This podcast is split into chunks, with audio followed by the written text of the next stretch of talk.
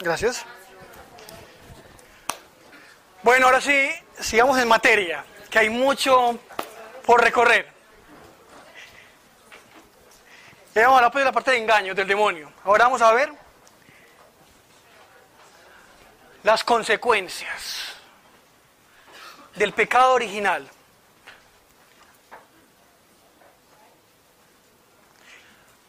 Hay una muerte espiritual y física cuando Adán y Eva pecaron. ¿Listo? Ahí empezó la desconexión con Dios. Hay una pérdida de la comunicación directa de Dios que se fue perdiendo paulatinamente, no fue inmediata. O sea, cuando Adán y Eva pecaron, la pérdida de conexión, yo siempre hago la, analogía, la simbiosis como un radio transistor, como que uno empieza como a sintonizar con la gangoso y... ¡ah! Entonces, Adán y Eva escuchaban a Dios, hablaban con Dios, muy bacano, y tal cosa, ¿cómo le va a colocar a esta planta? Bueno, le va a poner tal cosa, bueno, ¿qué te parece? Pues como parceros ahí, pues como algo así. Pero eh, eh, Caín y Abel escuchaban a Dios. Cuando Caín mata a Abel, Dios le dijo, pues que la sangre gritaba y que ella mataba a Abel. Entonces, esta parte no fue inmediata, esto fue inmediato. Esta fue paulatinamente que en el transcurso del tiempo se fue esa desconexión, que es lo que ahora estamos retomando y que retomamos cuando acercamos a Cristo, ¿vale? Y la otra que también fue inmediata fue la clausura de las puertas del paraíso. Inmediatamente, adiós cuerpo glorioso, chao, fin. Esas fueron las tres consecuencias del pecado original. No voy a andar mucho ahí porque más adelante va a tocar otros temas, son como enunciativos. Ahora sí, los esclavos de Satanás. Alguno de nosotros, de alguna otra manera, ha sido esclavo o ha sido títere del demonio. Erradamente siempre decimos, ah, no, el satanista es hijo de Satán. Más que hijo de Satanás, para mí es un esclavo. Que realmente un hijo es una comunicación entre el padre, con amor, con filialidad, pero un esclavo es limitado a lo que manipula el gran chamuco. ¿Listo? Nos promete goce ilimitado en este mundo. Tristemente muchos artistas, muchas personas, por desconocimiento, por el afán de, conseguir las riquezas de este mundo y dejar de lado la parte espiritual y dejar de lado las riquezas importantes, han vendido o han hecho pacto con el demonio para darle el disfrute de la parte de mujeres ilimitadas, de dinero, de fama, fortuna, algo que es efímero y es temporal. Tristemente somos engañados y creemos, no, que, que anhelamos el traqueto, el yo no sé qué. Hay una cultura mafiosa, tristemente en Medellín y en Colombia, que la gente empieza a anhelar uy no, qué bueno yo llegar así. Yo he escuchado gente, tristemente, no, así escoltado, que yo sé qué, que llego el duro, que yo sé qué. Y mucha gente de esta, de, la parte de, digámoslo así, mm, narcotraficantes y todo, algunos trabajaban con brujas y hacían pactos y todo. ¿Ok? Entonces vamos a ligar los dos tipos de esclavos que hay. Hay esclavos, esclavos conscientes y hay esclavos que actúan inconscientemente o indirectamente. Entonces, los son claros obviamente. Estos los que consagran a él, los satanistas, pero los que ya saben que existe, lo adoran y venga papá, venga, hagamos un pacto, lo que sea, yo quiero fama, fortuna, se consagran, hacen ritos, son conscientes del demonio, pero lo ven como un ángel de luz, de conocimiento, ¿cierto? Y lo ven que él se reveló ante Dios porque Dios es eh, egocentrista, que quiere que lo adoren. Entonces empieza a tergiversar todo, esas verdades. Eso es lo más común pues que ocurre, pues que es lo que no hay que ahondar mucho en esto. Que quiero ahondar es en este, el simpatizante, por sus comportamientos. Muchos de nosotros, y me incluyo, en algún momento de nuestra vida o actualmente hemos sido simpatizantes del chamuco de alguna otra manera, sin saberlo. ¿Por qué? Porque, porque hacemos tres, de los tres principios que hay. Hay tres principios o reglas de, del actuar demoníaco que hay una afinidad con ellos. Obviamente este primero cumple los tres principios demoníacos, que ya lo vamos a ver. El segundo, que somos nosotros, en alguna medida, hemos aplicado sin saberlo, inconscientemente, alguno de esos principios. Nos dejamos llevar por el mundo. Esta situación ha hecho errar y hacer simpatizantes y esclavos Satanás. ¿Vale?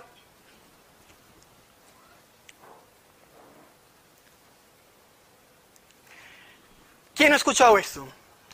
Tú eres el Dios de ti mismo. ¿Ok? Libertad desenfrenada. El poder está en ti. Yo leí un libro, mucho antes de llegar a Dios realmente, el secreto, que la mente trae poder, que todo está en ti, todo fluye. Eso es toda la nueva era. La nueva era se basa en esto. Tú te puedes autocurar, tú, tú, tú, ¿cierto? Ese yo, ese yo. Lo que es contra lo que maneja Dios. Dios que nos dice siempre, vaciémonos, menguemos y dejemos llenar de Él. La nueva era con todas sus vertientes que conocemos y demás cosas, maneja este principio. Y alguna medida lo hemos aplicado, inconsciente o conscientemente, y me incluyo. Yo en algún momento lo aplicaba, porque creía que era una energía cósmica, entonces de mí fluían las cosas, entonces si yo pensaba positivamente, atraía. Entonces, hay cosas que se maquillan muy bien en el mundo espiritual, entonces la neurolingüística, en cierta medida manejan cosas que te empieza, te no, sea positivo, no, es que está bien ser positivo, es que no es malo ser positivo. Pero cuando le ponen la parte positiva en el sentido de que el poder radica en ti, todo está en ti, ahí empezamos a trastornar la realidad de lo que maneja Dios. Y en la Biblia están las herramientas del positivo que quieran llamar. O sea, toda esa parte ha, ha sido sacada de contexto el secreto, todo, lo del poder de la palabra, todo se saca de contexto y ha sido manipulado a beneficio de algunos para engañarnos. Y a mí me han engañado, nos han engañado, porque nos comemos el cuento y dejamos de lado a Dios, porque somos autosuficientes.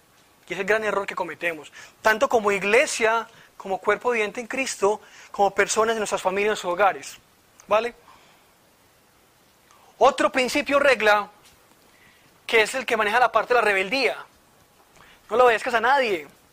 Entonces a veces generan grupos o corrientes de anarquistas, situaciones, no, la revolución, el Estado, yo no sé qué. Cuando al contrario, Dios nos mandó a respetar la autoridad.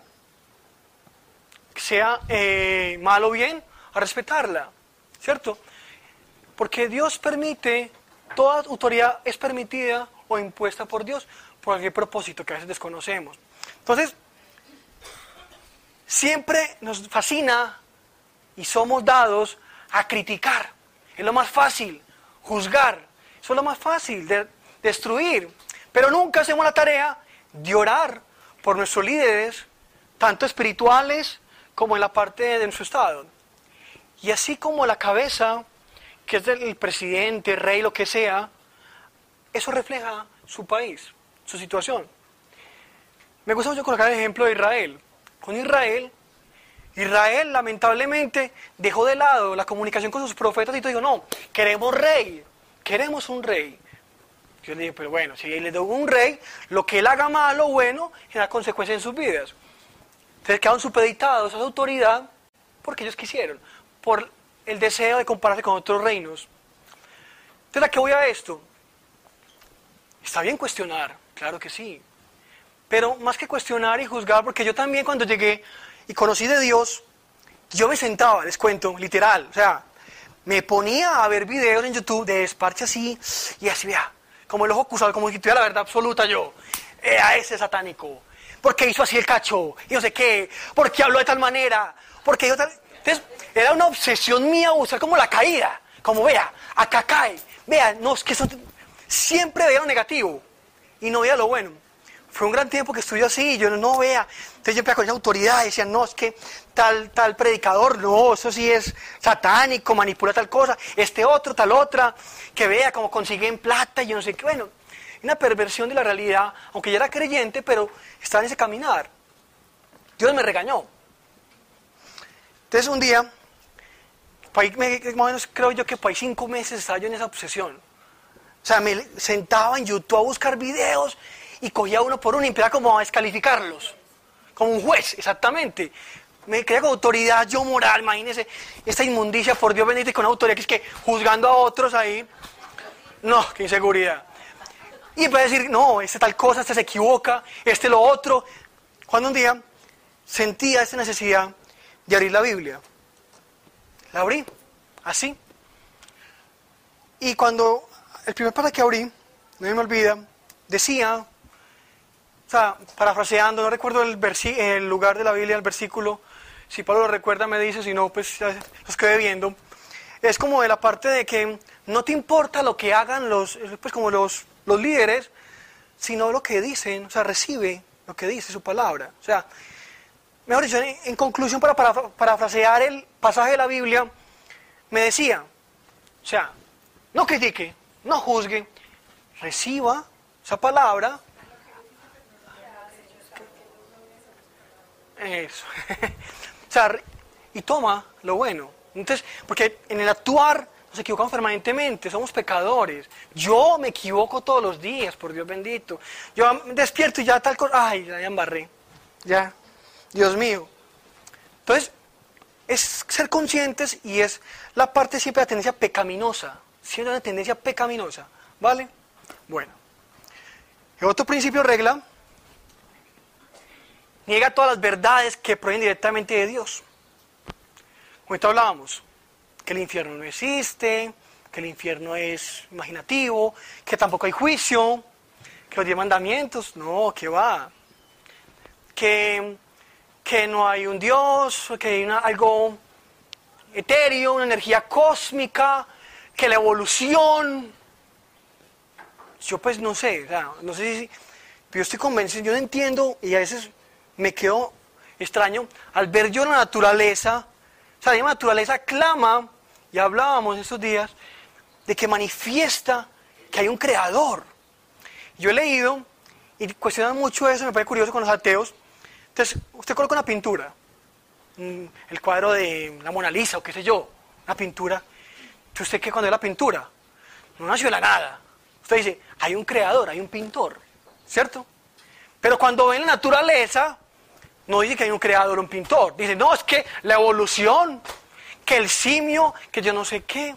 Entonces, Dios mío, llevamos dos mil años después de Cristo y no ha salido ni, un sexto dedo, pues no sé. Entonces, son verdades a medias, principios que a veces en algún momento de la vida hemos utilizado y hemos sido confundidos y hemos sido adherentes y hemos sido esclavos de este engañador. ¿Vale? ¿Vamos bien ahí? Ok.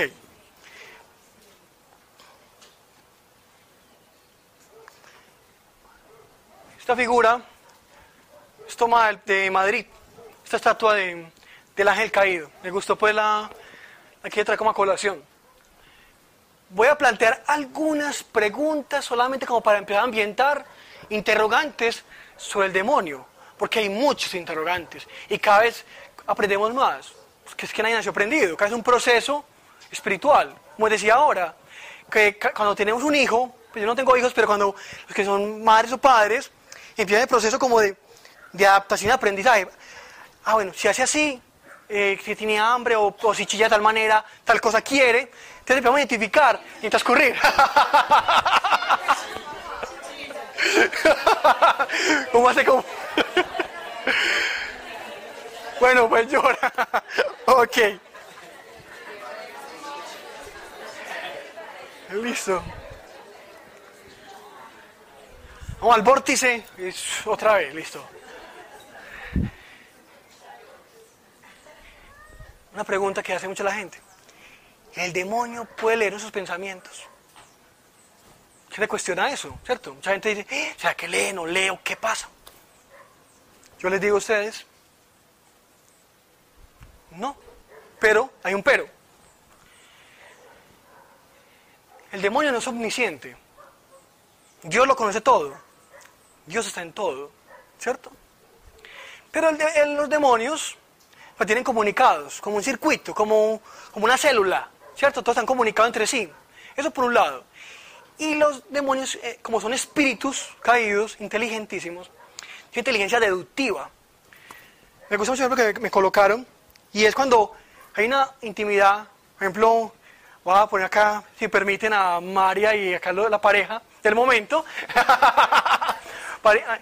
Obviamente cuando están en una relación, en una reunión, y María está incómoda por algo que quiere irse, ya tendrá un guiño o un estilo, la ceja, no sé qué, y inmediatamente Andrés identifica, se quiere ir, ¿ok? No tiene que decirle, ve tal cosa, la otra, no. Inmediatamente Andrés lo percibe. No, me toqué ya que esa mujer se me... ya... Entonces, esa situación en el mundo espiritual también ocurre, ¿cierto? Esos pensamientos, de alguna u otra manera, cogen forma. ¿Me explico? La tristeza, la alegría, la preocupación, de alguna u otra manera se puede materializar y puede tener una forma espiritual. Entonces el demonio va a deducir cosas. Uy, no me lee estos pensamientos, pero no es así, claramente. Porque él no es omnisciente. Esto es un atributo dado solamente a Dios. Pero él puede percibir cosas y deducir, ¿cierto? Entonces, si, si tu es lujuria, te va a deducir, ay, el deseo, qué bueno. Entonces, si me comprenden, entonces para que vamos creando esos paradigmas, que poco a poco Dios les va a revelar a ustedes y mostrar cosas. Bueno, quedó claro pues el ejemplo con Andrés y María, ¿cierto? Creo que quedó muy claro. ok. Disculpen por poner de ejemplo, pero... Ok, muchas gracias. Otra pregunta. El demonio tiene cachos y cola, ¿cierto? Hay muchas pinturas, hay muchas cosas que lo representan de esa manera.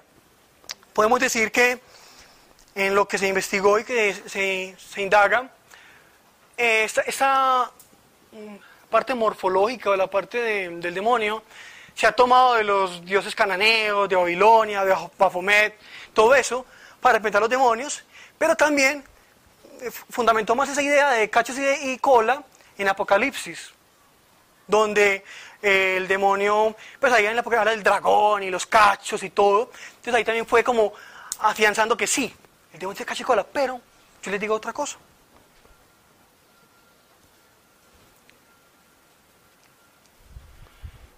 Su aspecto es la consecuencia directa de la legión de Dios, primero que todo. Y lo otro, él toma la forma que más le convenga. Puede ser horrenda, o puede ser lo más inofensivo de este mundo, lo más bonito, lo más tierno, lo más yo no sé qué. A mí se me ha presentado en sueños y todo, que él es muy desparchado y molesta mucho a veces, en esos días como de... Yo digo desparchado y, y, Pablo dice, no, desparchado es más parchado que un berraco.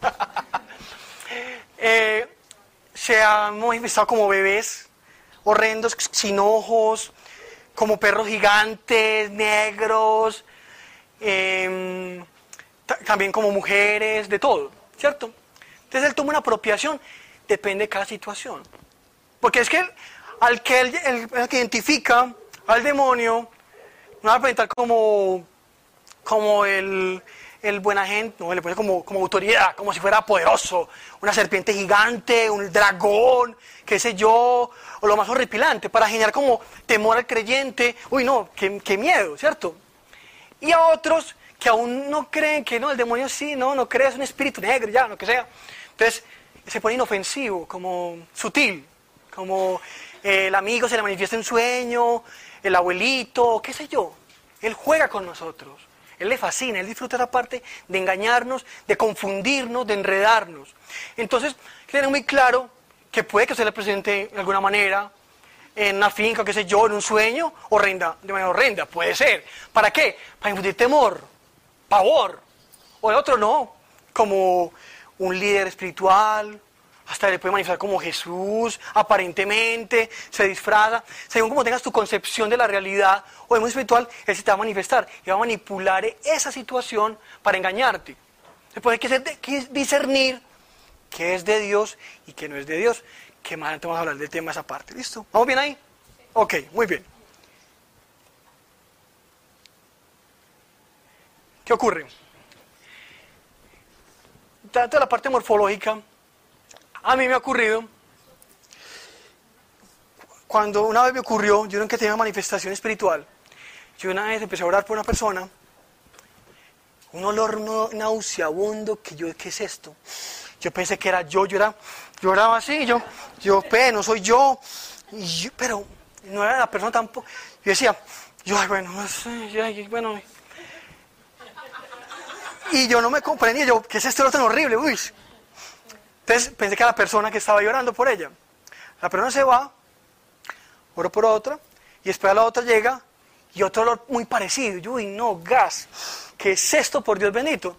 Y ahí empecé a entender que también se manifiesta de, olores desagradables, pero son desagradables, o sea, o azufre, pero se siente como una putrefacción horrible. Y yo, uy, no, ¿qué es esto? Por Dios? La que ponía las pincitas.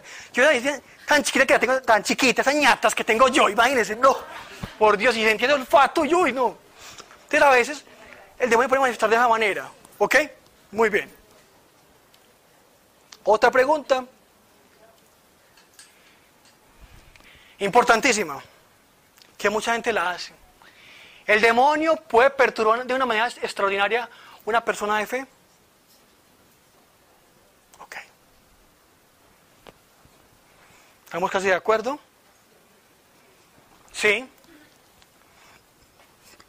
A este pasaje. Sed sobrios y velad, porque vuestro adversario, el diablo, como león rugiente, anda alrededor buscando a quien devorar al cual resistid firmes en la fe, sabiendo que los mismos padecimientos se van cumpliendo en vuestros hermanos en todo el mundo. ¿Qué nos dice acá? Que todos podemos padecer.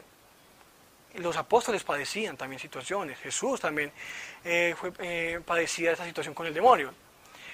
En la parte, lo que tengo que explicarles claramente, hay manifestaciones que vamos a tratar más adelante, que es la vejación, la obsesión, la infestación y la posesión. La vejación, para que me entiendan, es molestar. ¿Ok? Entonces, Él nos puede vejar a nosotros. Cierta medida nos hay una vejación en los sueños, en la parte de su cuerpo nos puede arañar, lo que sea. La obsesión, pensamientos suicidas, negativos, eh, pecaminosos. La infestación se ve mucho en las casas, en lugares, en animales. Lo que sí no ocurre con los creyentes es la posesión. Porque nosotros recibe el Espíritu Santo. Pues claro, que tengan claro, la posesión no puede ocurrir con alguien que tenga Espíritu Santo.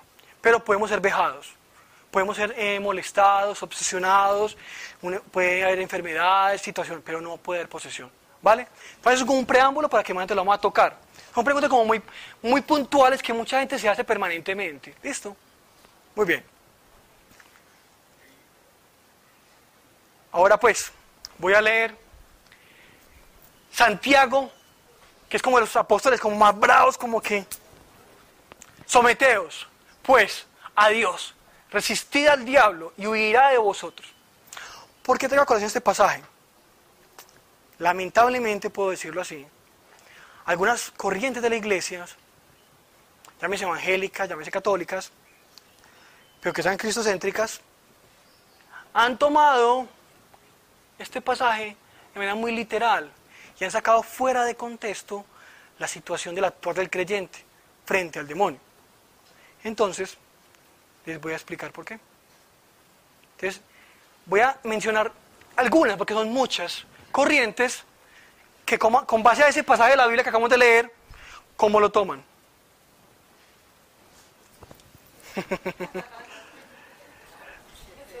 ok. Entonces tomaron de ahí la parte huir. ¿Listo? De, ese pasaje. Huir, resistir. Entonces, muchos de la iglesia, acá como les decía, le quitan valor al Espíritu Santo. Entonces, ¿qué, qué manejan ellos? La estrategia que manejan estos tipos de creyentes, algunos, es no. Los dones del Espíritu Santo cesaron. Ya no hay dones del Espíritu Santo.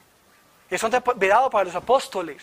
Por ende, usted órele a Dios, huya, resista, pero no lo increpe, no, no tenga una, un combate, entre comillas, con Él. Eso hacen ellos. Tristemente, la parte de los bautistas, eh, los asociacionistas, manejan mucho esa concepción. He leído algunos autores donde ellos se pegaban desde pasaje de la Biblia y dejaban de contexto y decían, no, es que los dones solamente fueron de la iglesia primitiva y ya no hay más dones. Y le dicen que los dones que actualmente se están viendo lo ven como una manifestación demoníaca. Y ellos niegan totalmente que tengamos dones espirituales dados por Dios. A lo, que yo lamentablemente y respetuosamente discrepo, porque yo y mucha gente de acá hemos disfrutado de los dones del Espíritu Santo de alguna otra manera. Entonces, y no es porque es una sugestión para nada, los he disfrutado y he visto que Dios es real, es palpable. Algo que yo primero pensaba era imposible, imagina, no, pues Dios real, no, sí, pues allá, pero cuando me muera. Y disfrutar cómo Dios manifiesta su amor por mí nosotros, utiliza lo vil y menospreciado, nosotros que no somos nada, nosotros en su obra, es muy bonito. Y es triste por ellos que ellos se alejan de esto, pero hay un porqué. Porque yo uno se cuestiona, pero ¿por qué ellos niegan o, se, se, guardan y se separan como que no, no hay dones espirituales? Porque lamentablemente algunas corrientes de la iglesia han pervertido y se han extralimitado en esa, en unción del Espíritu Santo.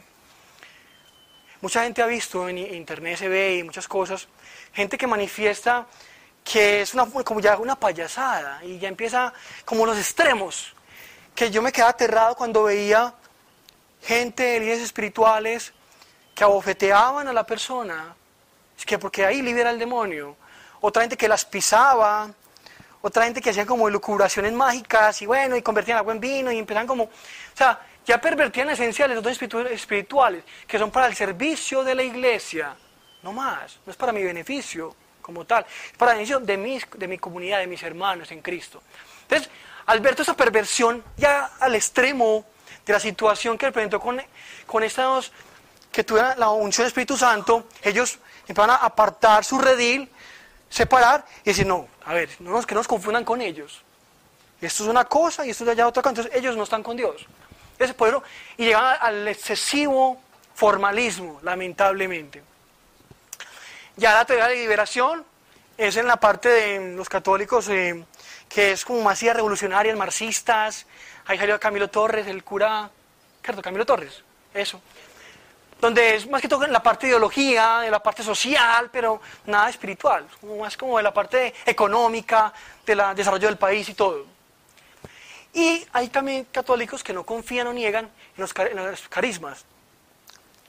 Sacerdotes que lamentablemente dicen, o sea, lo ven como bicho raro y que, ¿cómo así? ¿Dones? Ah, eso que eso no existe. Y, son, como temerosos, como que, que no, no, no, no, eso no, antes, órele a Dios y ya, Dios todo en su vida, pero algo muy normal, para saber que realmente lo natural en la iglesia debe ser los dones espirituales, del Espíritu Santo. Eso es lo normal, pero lo vemos tan, tan anormal tan sobrenatural que vamos como que qué miedo. Hay gente que dice, no, yo no quiero eh, verme con chamucos o yo no quiero tal cosa, como un temor, no. O sea, si Dios te entrega un don, es porque sabe que tú lo puedes desarrollar para el bien de la iglesia en Cristo. Entonces, tristemente, hay unas corrientes muy racionalistas que toman la Biblia como, como les decía, no, ahí decía tal cosa, quiso decir esto, y van sacando el contexto y le quitan como el atributo extraordinario de lo de que hizo Dios, tristemente hablando. ¿Ok? Y otros llegan al punto del simbolismo. Ya llegan al absurdo también. O sea, uno es la estrategia, huyan. Si ustedes ven ahí un chamuco, en algún familia, no huyan y listo, y resistan y ya no más, oren y ya, chao. Pero no, una estrategia, pues eso, la otra, eso no, eso, eso es imaginación, eso es psicológico, se está imaginando, inventando. Y en la parte de simbolismo, realmente somos bichos raros. Nos ven como bichos raros. Porque cuando hablamos del demonio, no es que estamos viendo como, uy, el demonio, no, hay, que, conocer, hay que hablar de él. Para poder saber si una es demoníaca o no lo es. ¿Vale? Entonces, a veces dicen, no, es que, como les decía ahorita, eh, el infierno no existe, el infierno en la tierra, el mal es cada, la actuación de cada uno de nosotros, es un comportamiento, es una energía, es una situación, pero le quitan la realidad y lo vuelven como un simbolismo, una, sí, normal. Y tú hablas de esto con ellos y no, estás loco. Te estás fanatizando, qué fanático, qué droga se metió, en qué secta está metido, ¿vale? Y eso es muy común. Cuando estamos en este cuento, nos creen locos, ¿vale? No se me duerman, ¿están dormidos? Hay que crear una pausa, ya tomamos tinto, ok.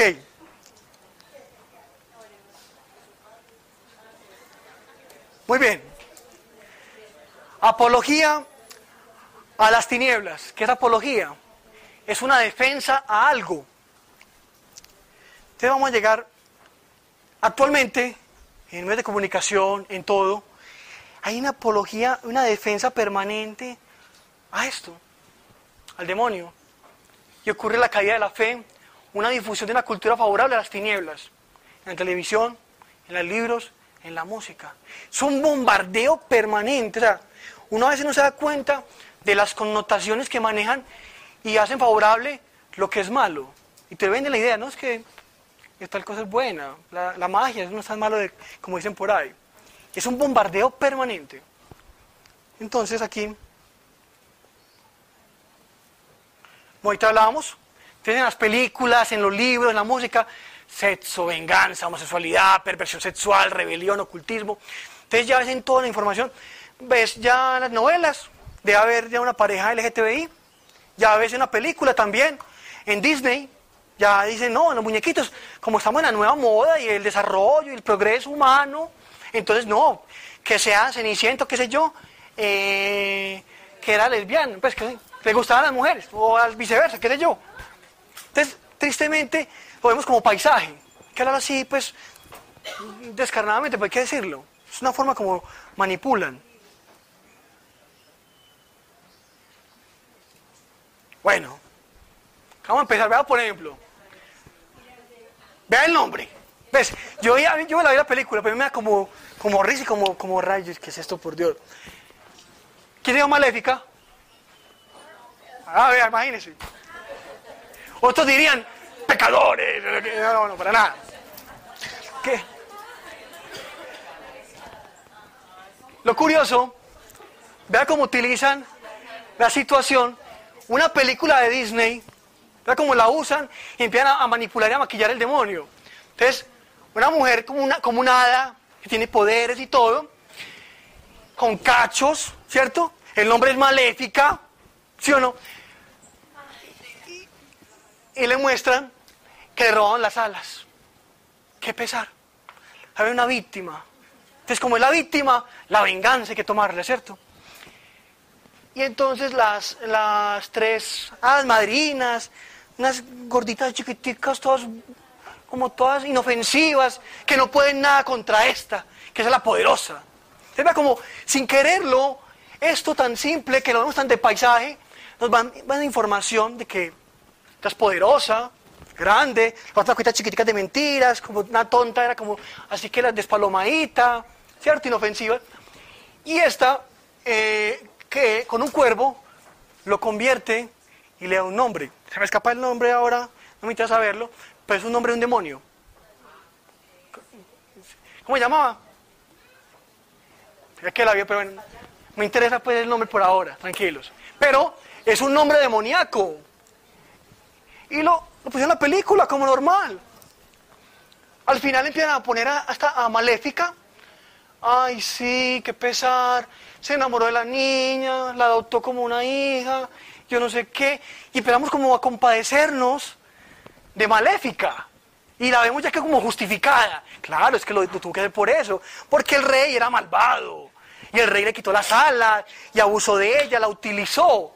Entonces ve algo tan simple una película normal, que fue éxito en taquilla, y van a sacar segunda parte, fue éxito en taquilla. Y es de Disney. ¿Y qué? Ya va, a ver, imagínense el nombre, qué belleza. La curiosidad para buscar de una. Entonces, muy bien, muy bien. Entonces lo que quiere decir muchachos, es un demonio. Entonces vea que confunden cuentos de para niños y le ponen el, toque oscuro Y cada uno, seguro que, estoy casi seguro, cada uno lo vio como que pesar. En algún momento dijo que, que pesar, ¿cierto? Entonces empieza, empieza las películas a generar como esa, esa afinidad, como, venga, es que yo estoy justificado. Así actúa el demonio, sutilmente. De repente, "Eh, acá los va a condenar para el infierno. No, para nada. La estrategia que hace él es con toda esa información. Entonces, para que, no es que, ay, no puedo ver nada porque me da pecador, no. Pero tengan discernimiento y puedan separar y ver con, con cuidado las cosas. No sé quién ha tocado esta. ¿Quién tocó esta?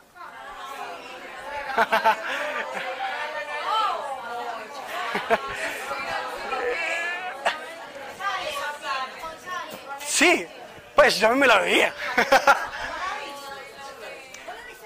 Claro, sí. Entonces con Sabrina, la bruja adolescente. ¿Ok? En los 90 esto estaba en apogeo y uno mataba viendo ese programita, chévere, no niña, sí. Y uno a veces deseaba, uy, también, uno deseaba como, uy, hacer magia, tan bacano, como uno ya empieza como a una afinidad y un gusto por eso oscuro. Algo tan inofensivo, vea la monita, Sarquita. Y entonces empezamos ese juego de cosas del oculto con lo bueno. Entonces la televisión nos bombardea y nos engaña. Y nos muestra que, ay no, la brujería es eh, que chévere, es magos, la cultura de magos. Entonces para que tengan ahí. Otra, una película, ¿han visto esa película? ¿La vieron?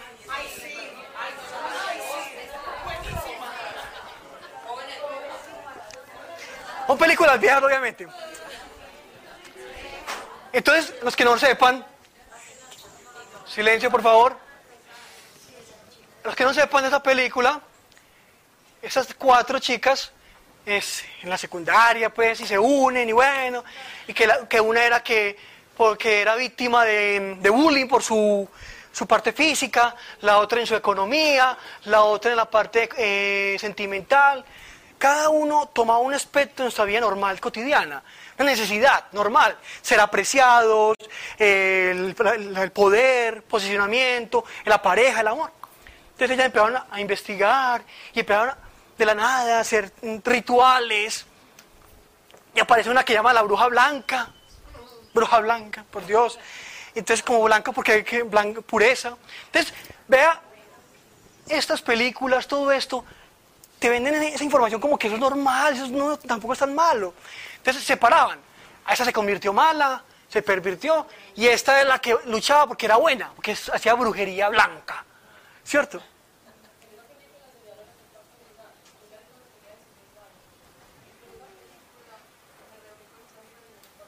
En serio.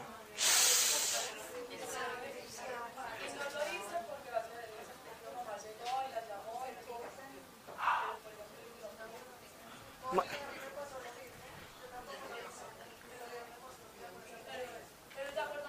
No, tranquila, no, pero... No, pero...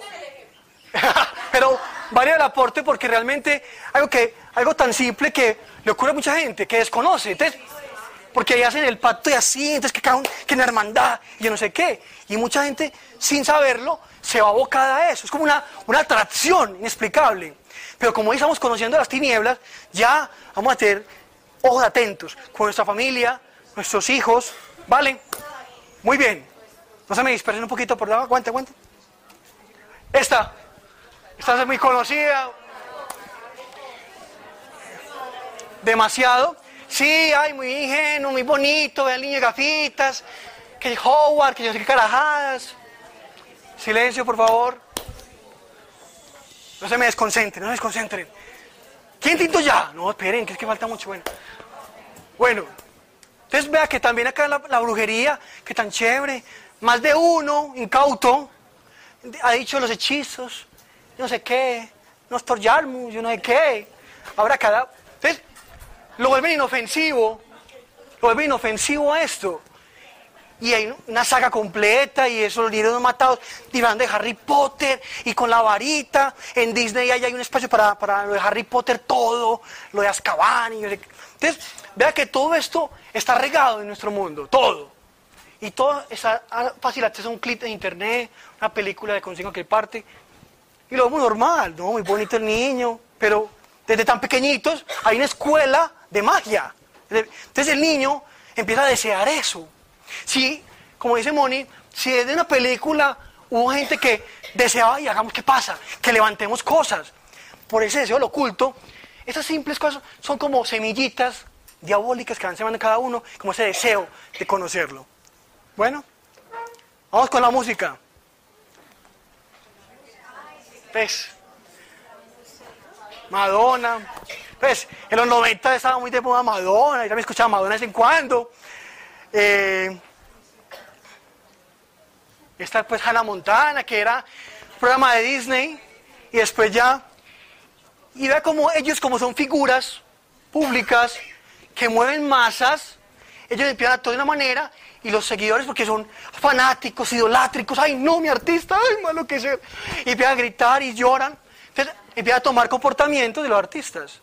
Entonces vea cómo el demonio se camufla en cada situación, utiliza cada cosa para beneficio propio. Ellas no sabemos si hacen pactos o qué, pero manipulan. ¿Vale? Vea esta otra. Rihanna, Shakira. Entonces, simples imágenes de bombardeos. Entonces, no, muy rico, mujer con mujer, chévere. Yo lo confieso, uno como hombre eh, joven, uno decía, no, lo mejor, dos mujeres besándose. Uy, no, qué bacanería.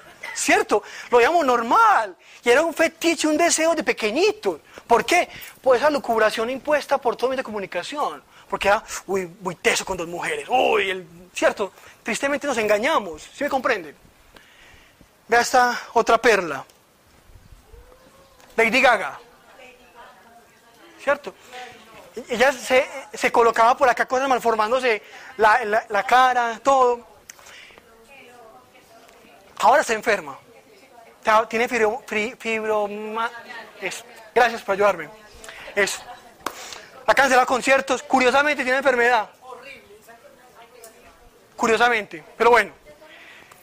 Entonces, traje algunos representativos. hay muchos. O sea, hay infinidad de información y de videos, de películas, pero quiero que, sean conscientes de lo que hay en la, en la, actualidad, ese bombardeo.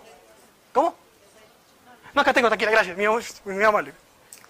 Y vea esta otra perla, que es reciente, que está en boga, la serie del momento. La serie del momento.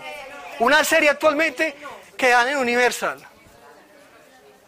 Increíble. Pero cierto, yo tuve la oportunidad de ver este capítulo pues, por curiosidad para ver qué es lo que trataba solamente, lo vi esta semana. Y no, el bonachón, tiene una discoteca, es humano, terrenal supuestamente, y qué pesar de Lucifer, es como detective, y le roban las alas, qué pesar. Le roban también las alas, y la está buscando desesperadamente. Entonces, vea esta serie con nombre propio y hablan ahí de una de qué tal de tal cosa y como parceros, como un bonachón. O sea, lo vende como un bonachón. Esta es la mejor representación de él. Inofensivo, amiguito, parcero, vea, todo bien, acá ni nada. Entonces, vean muchachos y muchachas. Estoy como ya como maduro. Muchachas, muchachos, bueno, bueno.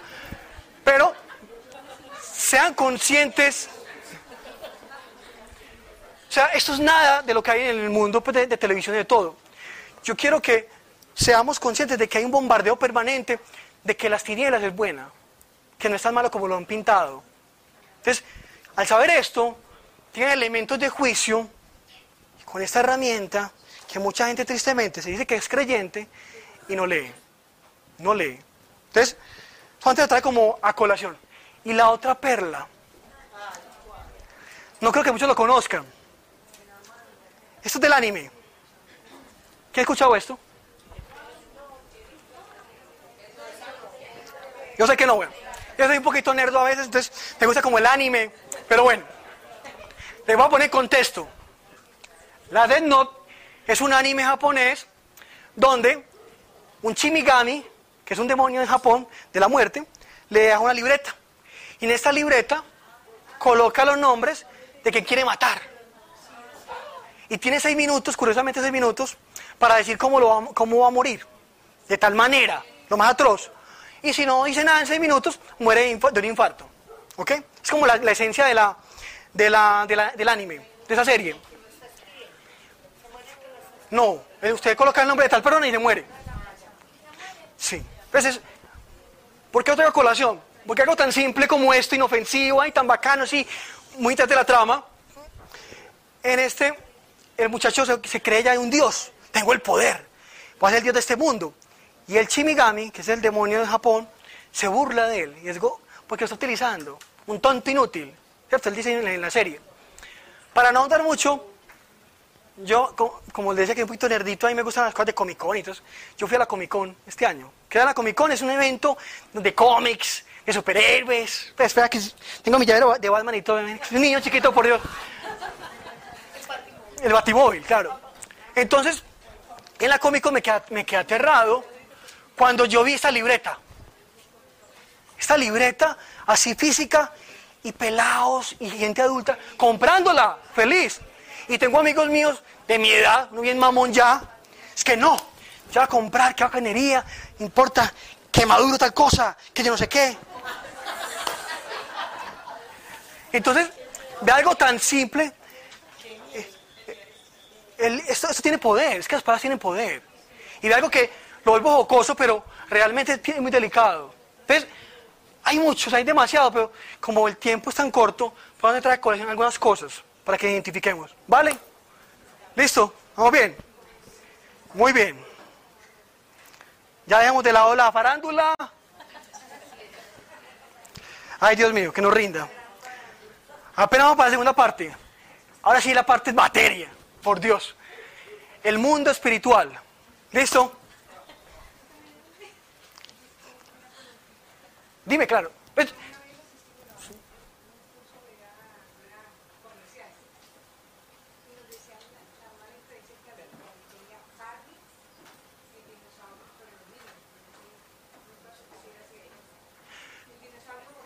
Sí, sí, ya. Sí, no, enseguida, todas preguntas y dudas, con mucho gusto al final las volvemos y todo. Sí, no, los teletubbies y todo, abajo, muchas cosas así, tranquila. Pero aguánteme la pregunta, calma. Es que hay muchas, mucha ansiedad de saber cosas, pero bueno. Empecemos pues. Las puertas que abrimos, muchachos. Silencio, por favor. Bueno.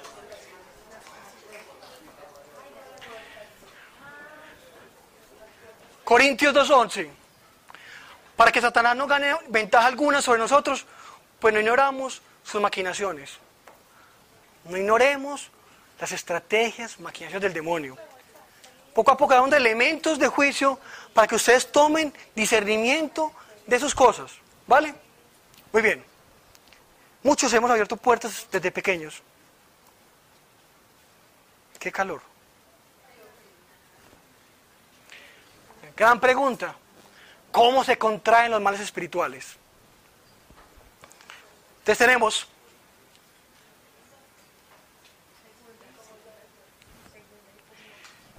Muy bien.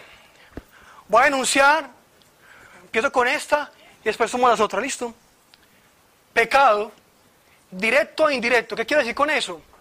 Directo, podemos decirlo cuando yo cometo un pecado. Yo hice aborto, homicidio, hurto, lo que sea, estafa, violación. Esa, actuar- esa actuación mía es una consecuencia en mi mundo actual y en mi descendencia. E indirecto, cuando hay un pecado generacional, lo que llamamos las herencias, ¿cierto? Que pueden replicar. Esto lo tomaré más adelante. Antes lo anuncio acá para que sepan, listo. Otra forma de contraer un mal espiritual es con una experiencia traumática, con violación o experiencias aterradoras, que también lo tomaré más adelante. Por favor, tengan paciencia. Y vamos a empezar con las prácticas ocultistas, que también puede ser directo o indirecto. Directo porque yo lo ejecuto, yo lo hago por desconocimiento por conocimiento. E indirecto cuando un tercero, llámese brujo, llámese el que sea, me tira un maleficio, un hechizo, una ligadura y pues un, un mal espiritual. ¿Van bien ahí? Ok. Entonces ya tomando antemano, vamos a empezar con la parte de prácticas ocultistas. ¿Qué pasó? Es bueno.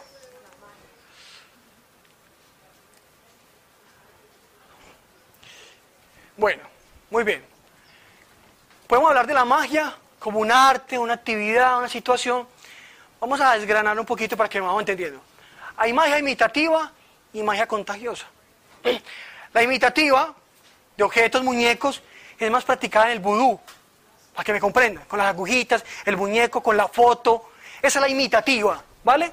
Y la contagiosa es la que ocurre mucho en esos pueblos de Antioquia y en muchos pueblos más, que es la parte de ligaduras, con la comida, que le echan las tres cañadas, cañadas, la menstruación, eh, orines, con el cabello, toda situación. Esta es la magia contagiosa, porque vamos a diferenciar, ¿vale? O infecciosa. O usan prendas tuyas, le hacen un hechizo maleficio y también. Ahora, hay infinidad de colores que en la magia. Es que magia blanca, roja, verde, amarilla, negra, almendra, yo no sé. Pero dicen que la roja es que la parte sentimental, sexual, la amarilla, el dinero, verde, la prosperidad. Pero realmente, magia es magia. Conclusión. Eso es por darle color a eso para generar como apaciguar, como no, no es tan malo. la negra, la negra es la, la mala. Falso. Tanto esta como esta, como esta, todas son malas. ¿Listo? Generar una práctica oculta en tu vida. Entonces, no importa el color. ¿Vale?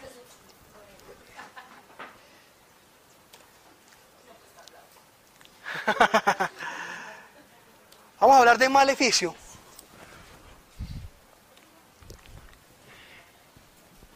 Maleficio es el término genérico, para que se ubiquen por favor, que viene del latín, hacer daño o perjuicio, un, perjuicio, ¿listo?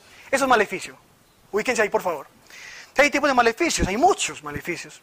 Entonces tenemos, de la tradición africana, ha llegado esto, la macumba, la candomblé, ¿listo? La situación, esas culturas, esas tradiciones de África, tomadas del paganismo, han impregnado el Caribe, Cuba, Centroamérica, Venezuela, Argentina, los chamanes, esas cosas. Entonces, todas situaciones que manejan.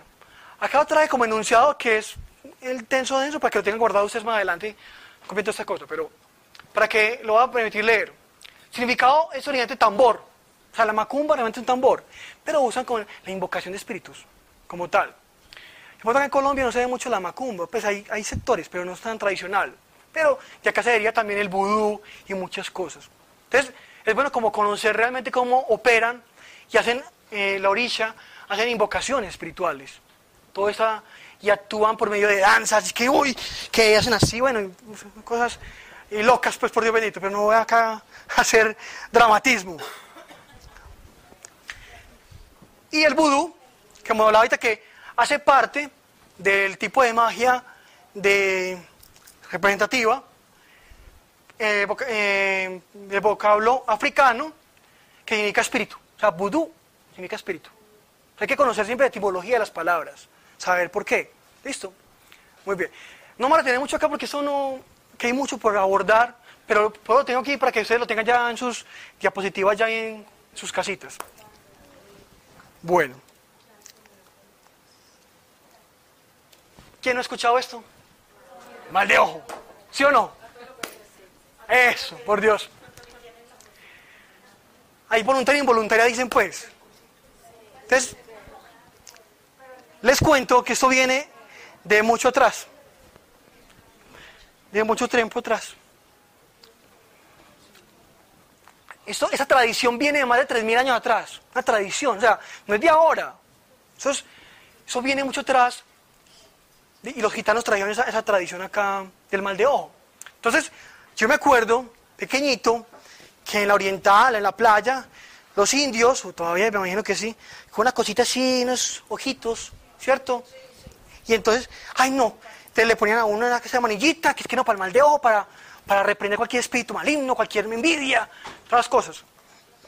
Esto viene de Turquía y mucho antes se maneja, y todavía se maneja mucho en boca, y lo usamos a veces como pisutería, como tan bonito. Entonces, acá dice que explica significa este ojo, que llama el Nazar No sé si lo pronuncio bien, ni idea, pero llama grano malvado del ojo, en español para que sepan, listo. Entonces, la tradición es que esto como que reprendía o impedía cualquier maleficio, cualquier situación. Es claro que el mal de ojo la tradición que vino, que viene de los sumerios y fue traída acá a nuestro continente. La gente tiene la concepción de que un pensamiento negativo contra ti, una envidia, puede generar un actuar. Y sí es cierto, puede generar. Porque es que nuestros, eh, nuestra, el poder de la palabra, ay, qué tal, tan feo ese niño, yo no sé qué, pues a veces somos tan olímpicos en hablar, tan ligeros al hablar, al pensar, al, al molestar. Hacemos actuaciones o ritos sin saberlo de manera inconsciente. Entonces, lo que yo estoy en contra y que quiero invitarlos, o sea, primero, esto, si lo quiero usar porque es bonito, úsenlo, no hay problema. Pero si le dan un tipo de como mágico, como no, es que le colocan el poder o la fe a este artefacto, mejor deséchelo. Está cerrado. Es que la fe está en Dios nomás. Nuestra fe se desenfoca realmente en lo importante. ¿Ok? Entonces, es bueno hablarlo porque el mal de ojo se, ocurre. En nuestra vida ocurre demasiado. Y genera consecuencias espirituales. Entonces, acá otra vez, acá está brevemente la historia para que tengan en cuenta, para saber su origen y que no es ahora como la moda o el apogeo, pues la situación. ¿Hago una, pausa para el tinto o sigo? Sigo, ok, muy bien. No, acá tengo todavía. Eh, alguna vez yo grito y seguía grito. Muy bien, las ligaduras. Esto es lo más común que hay en su tradición. Le acto a su ser querido. Usted pasa por el centro y eso lo embargan con papelitos a usted. Papelitos le, se, lo, se lo ato, se lo no sé qué, le desato. Yo soy como, ah, no gracias, algo así. Y es impresionante, o sea, eso, realmente sí existe y sí ocurre y sí lo hacen. Cogen tu cabello, hacen entierros con esto, hacen que no tengas erección para que solamente se le, ¿cierto? Tenga relaciones con, con esa pareja, solamente, y aunque no la quiera, pero yo he escuchado, ve, con las demás no soy capaz no ocurre nada. Y cambio con eso sí, soy desenfrenado, como un lobo salvaje. Entonces yo, pues, entonces hay muchas, y, es, y en el mundo espiritual te atan, cogen tu cabello, cogen una parte de una uña, lo que sea, y te ponen con excremento, o, o, también para que te pudras, para que te, te vas pudiendo por dentro. Hay demasiados artes oscuros que tienen un poder, lamentablemente, en el mal, que contrarrestarlo pero que ocurre mucho, más que todo en la parte sexual y emocional. No, no puedo vivir sin él, entonces que me ame a mí, que me ame a mí, el libre albedrío y todas esas cosas. Y eso lamentablemente genera muchas consecuencias negativas también con el que lo, el que le pide que lo hagan. ¿Listo? Se puede ser más normal, pues que no hay mucho que hablar.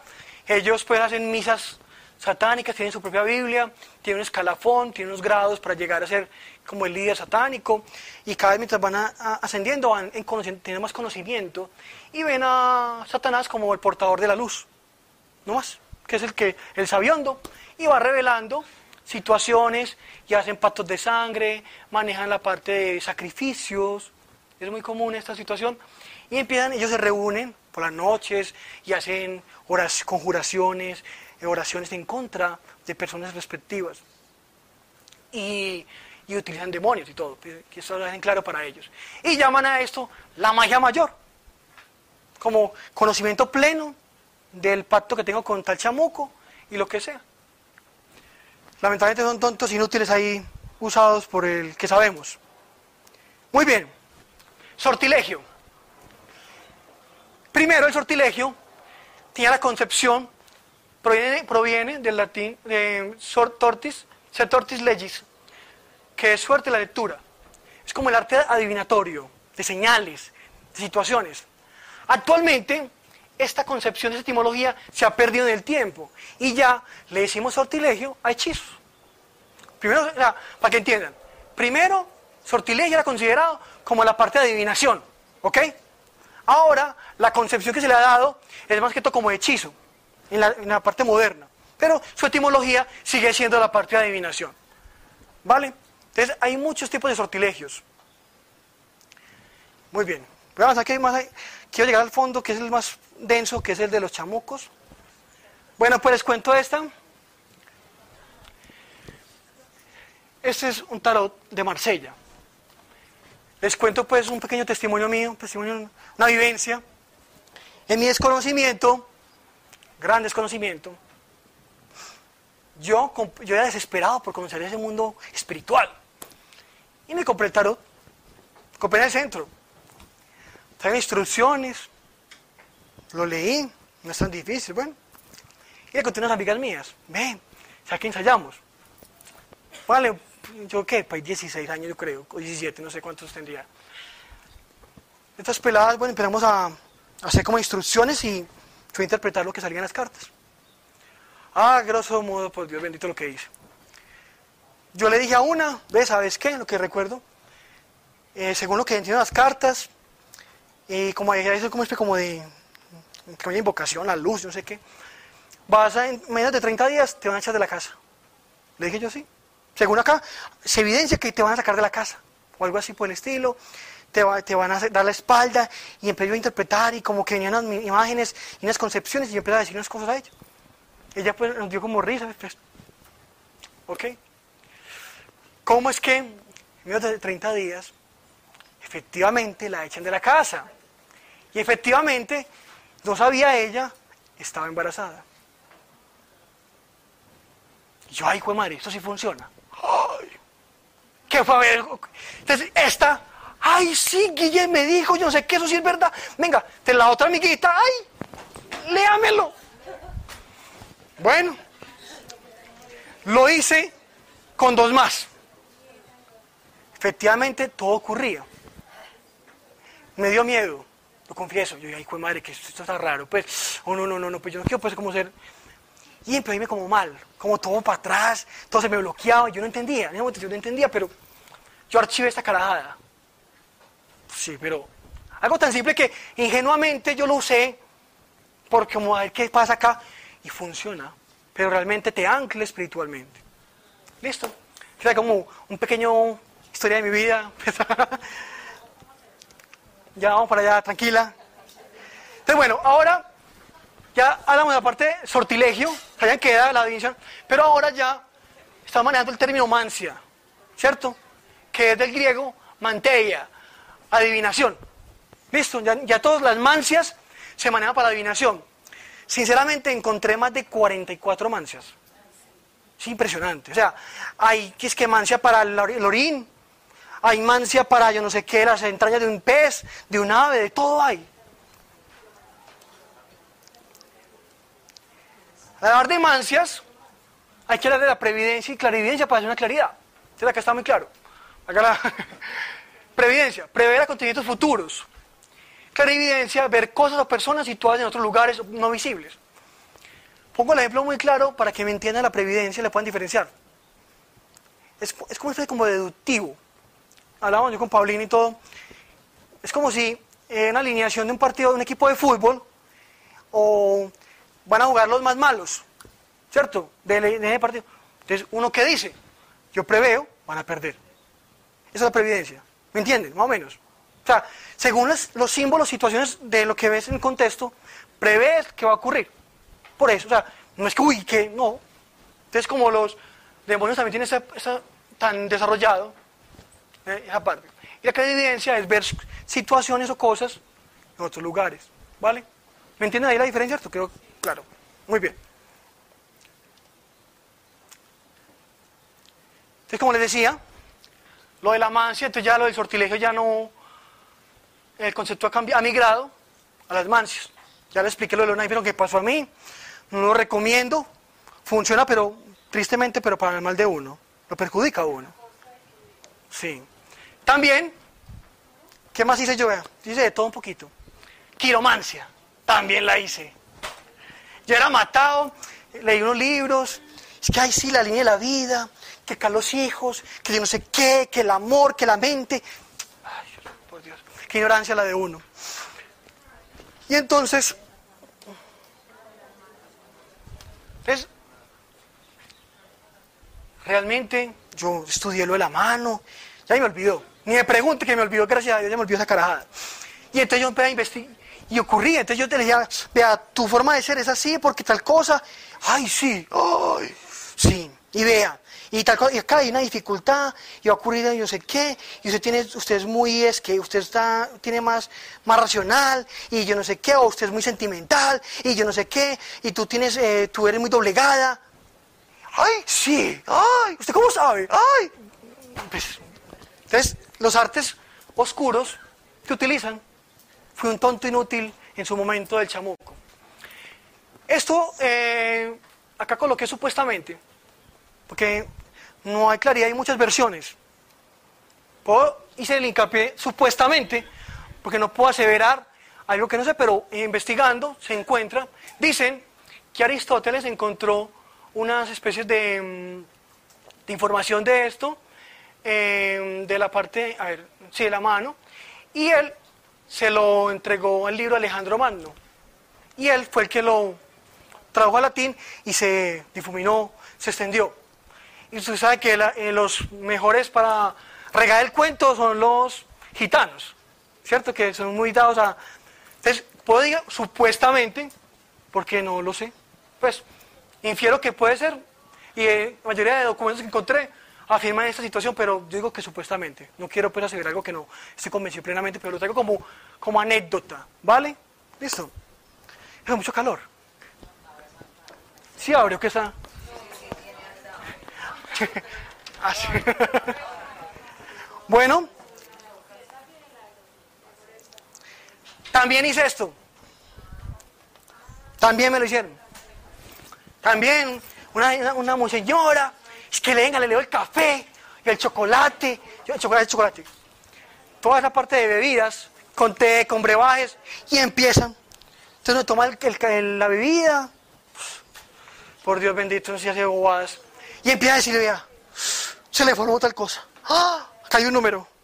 Tal mujer, yo no sé qué. Por Dios bendito. Y es que se cumplía, pero engañado uno. También lo del tabaco, el cigarrillo, me lo leyeron que era muy curioso. Yo es que yo esperaba como conocer el mundo espiritual. Entonces me creo que ah, eso que se ve maluco, eso, sabe como a, yo no sé, a paja, yo no sé qué eso es ah. Entonces yo eso lo soplaba, entonces ella mira, ¡eh! se torció. Vea, acá hay un número, acá hay una J. Entonces, que no sé qué hizo, empezaba como a lucubrar, como a, error, como que sí, como que no. No sé, tanta cara que uno hace. Ahora sí vamos a, la parte del espiritismo, nigromancia. Muchachos, acá empieza lo, lo pesado. Em, yo hice con mis amigos en el colegio, en primaria, ¿me acuerdo? Que hacía uno unas tijeras, un cuaderno. ¿Quién no hizo eso, por Dios bendito? Pero ahí abrimos una puerta espiritual. Ahí la abrimos. Y ahí puede estar abierta. Por eso tenemos que identificar que cerrar esa puerta. Muy bien. También hice lo del alfiler. Entonces, sí, no, pero en bolitas no, bueno, qué sé yo. O que ahí ve, un niño, niño, niña, tantas carajas, por Dios, que uno lo ve inofensivo, pero se vincula a eso. Ahora, lamentablemente, muchos jóvenes están con esto de la tala Ouija. Demasiado. Eso, eso lo venden como si fuera un juguete. Lo vendían en mi como un juguete. Eso era un juguete primero. Ahora cualquier tienda de esas esotéricas y lo venden normal y, y ahí no saben el anclaje espiritual tan delicado que hay. Em, como decía, todas las mancias que hay, la aeromancia que ya no, no existe, pues está documentada, pero no se practica, que es la parte atmosférica. Lo de las aves y demás tipos de mancias que hay, o sea, es infinidad. O sea, uno se queda aterrado de todo lo que hay, que es demasiado, pero trae como lo más relevante o importante. Vamos a hacer un, break de cinco minutos nomás, para que nos estiremos, no se me duerman, para seguir en otra parte. Por favor, listo, cinco minuticos. Háganle, muchachos. Una pausa activa.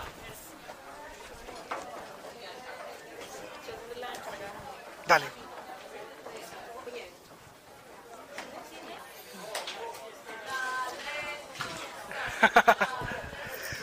bueno, pues eh, ya sirvió la pausa activa, sirvió la pausa activa, muy bien.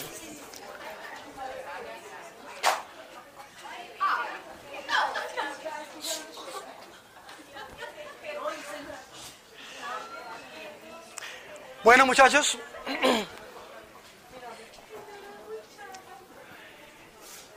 Está muy en boga toda la parte de, como hablamos de la nigromancia, espiritismo, los medium, canalizadores.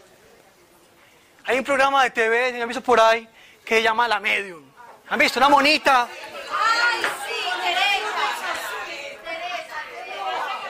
Hay muchas.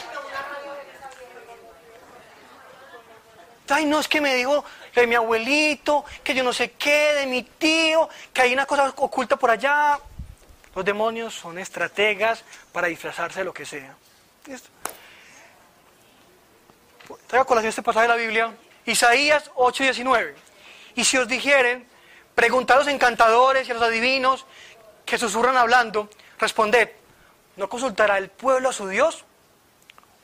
¿O consultará a los muertos por los vivos? Si yo tengo este pasaje, yo para qué carajos, perdón la palabra, voy a consultar con un adivino si puedo comunicarme con Dios. Yo le consulto a Dios. El pueblo judío de Israel usaba la parte del urín y el tumín. ¿No? Urín y tumín. ¿Cierto que dije bien? no sabemos claramente, no sabemos claramente cómo se manejaba. Lo poco que sabemos era como una respuesta como que sí, como que no. Entonces cuando el pueblo judío, el de Israel, iba a hacer alguna cosa, le consultaba a Dios.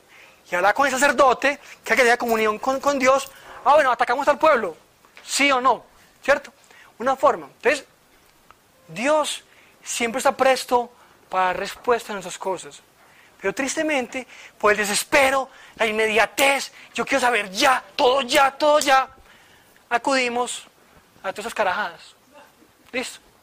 Yo también practiqué otra cosa, que practiqué mucha cosa por curiosidad. Otra que unos palitos, no sé cómo se llama, se me olvidó ya, no lo he encontrado. Uno coloca unos renglones, yo colocaba, pues sin contarlos, palitos al azar. Y después me da unos números, y esos números tienen un significado espiritual. Si yo leía mucha carajada. Y eso también abre puertas. Es una forma de adivinación, de consulta. ¿Vale? Channeling. Toda la parte de canalización, que vean, no es que acá me habla el ángel, yo no sé quién, entonces yo le digo tal cosa a usted, la otra no sé qué. Hay gente así. Y no, como es de ángeles, el ángel es bueno. La gente olvida que hay ángeles caídos. La parapsicología ha existido mucho tiempo atrás, pero Mesmer, eh, Frank Anton Mesmer, un alemán, era un médico, se dice que él fue como la piedra o como el soporte que desarrolló la parapsicología, la hipnosis y demás cosas. Él usaba toda la parte con, con animales, trabaja con animales y todo, y murió pues también con, contaminado. Pero de acá dicen que él fue como que, como de, acá parte realmente la practicación en forma, o sea, partió como se desarrolló ya más técnicamente. Entonces hay que saber conocer de dónde surge la parapsicología, que está muy en boga ahora. Ahora hay programas de parapsicología en RCN. Ellos están aquí. Pues, yo los he visto, yo he visto el programa y me da tristeza cómo juegan con espíritus y todo, como si fuera, es que no, que estás acá, ¿qué? Moriste, no moriste, eres soldado, yo no sé qué. Y el espíritu, el demonio, juega con ellos, se burla de ellos.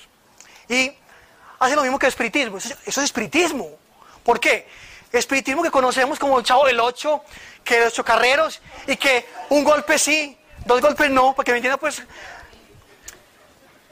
ahora en la actualidad, con los medios de, con estos medios tecnológicos, el aparatico ese, si prende una vez, es sí. Si prende dos veces, es no. ¿Eso qué es? Espiritismo, nigromancia, invocación, una carajada. Otra que, que también hay gente que hace, yo alguna vez hacía, pero no quise escuchar la grabación, que la, la psicofonía. Tener grabadora, yo decía, de periodistas. Eh, entonces uno preguntaba por ahí con los desparchaba uno, ¿hay algún espíritu acá? Y uno grababa y después uno volvía a rebobinar y cosa como gangoso y como raro. Y yo, uy, no, no, no, yo no me voy a coger eso, qué miedo. Pero realmente eso invocar espíritus, ingenuamente los invocamos. Yo hacía eso, abría puertas bobamente por desconocimiento. Claro, total.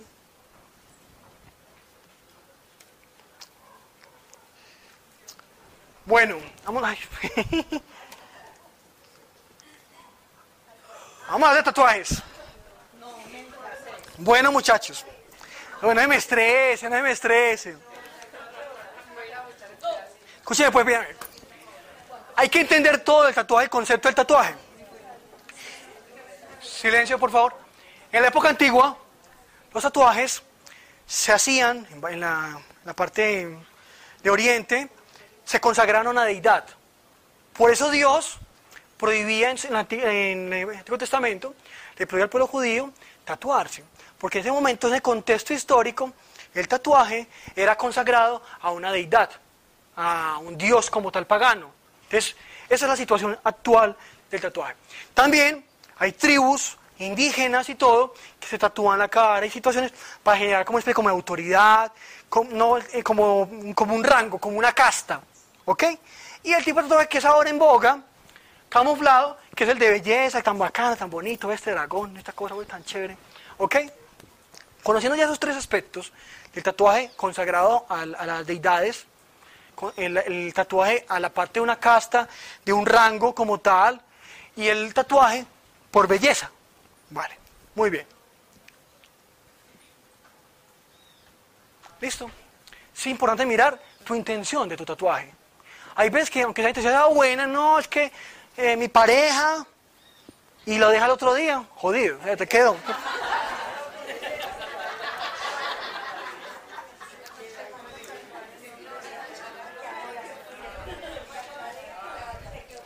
Bueno, vea este tatuaje.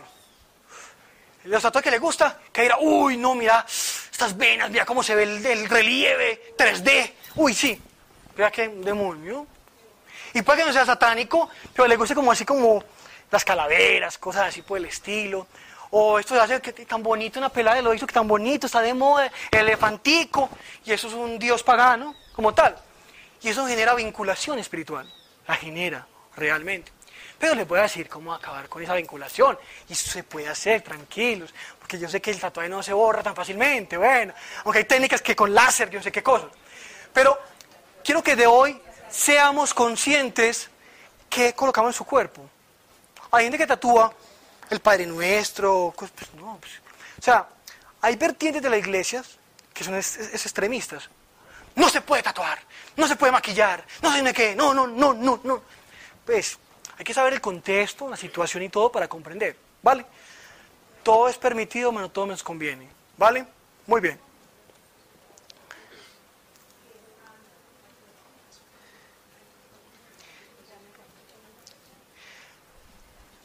Tranquilos que no he dejado todavía el tatuaje, no que escrito que estas dos juntas para que me entiendan a dónde quiero llegar. ¿Quién me lee una voz femenina en entonado acento, por favor?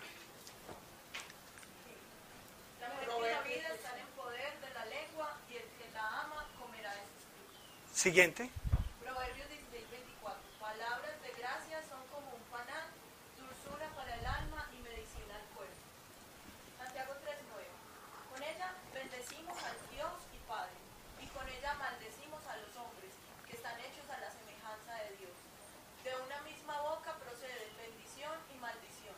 Hermanos míos, esto no debe ser así. ¿Sigo? Sí, por favor, hasta el final.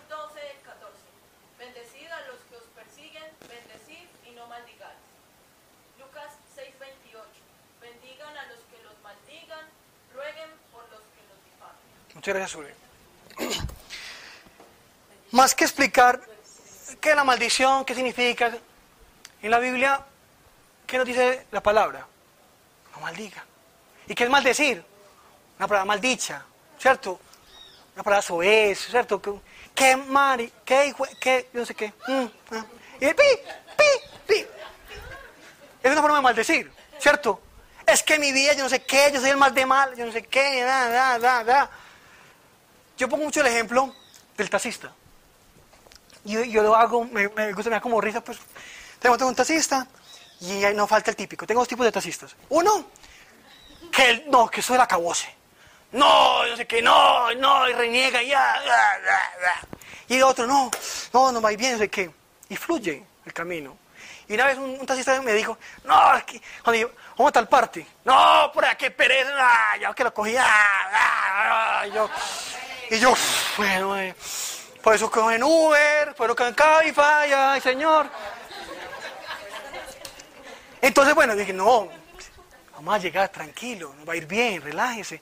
No, es que yo vengo allá, no, que nos va a ir bien, seguro que sí. Vamos a llegar. Ando el man, por acá, fluía todo.